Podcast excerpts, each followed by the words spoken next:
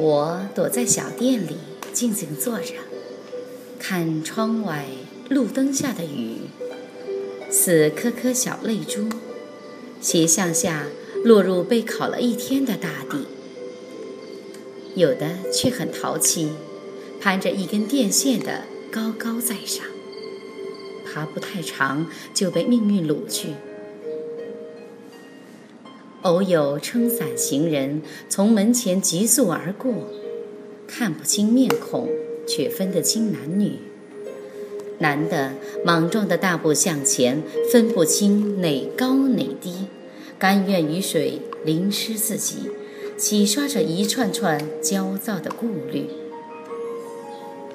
女的低头看着紧俏的小脚，可能会皱起眉。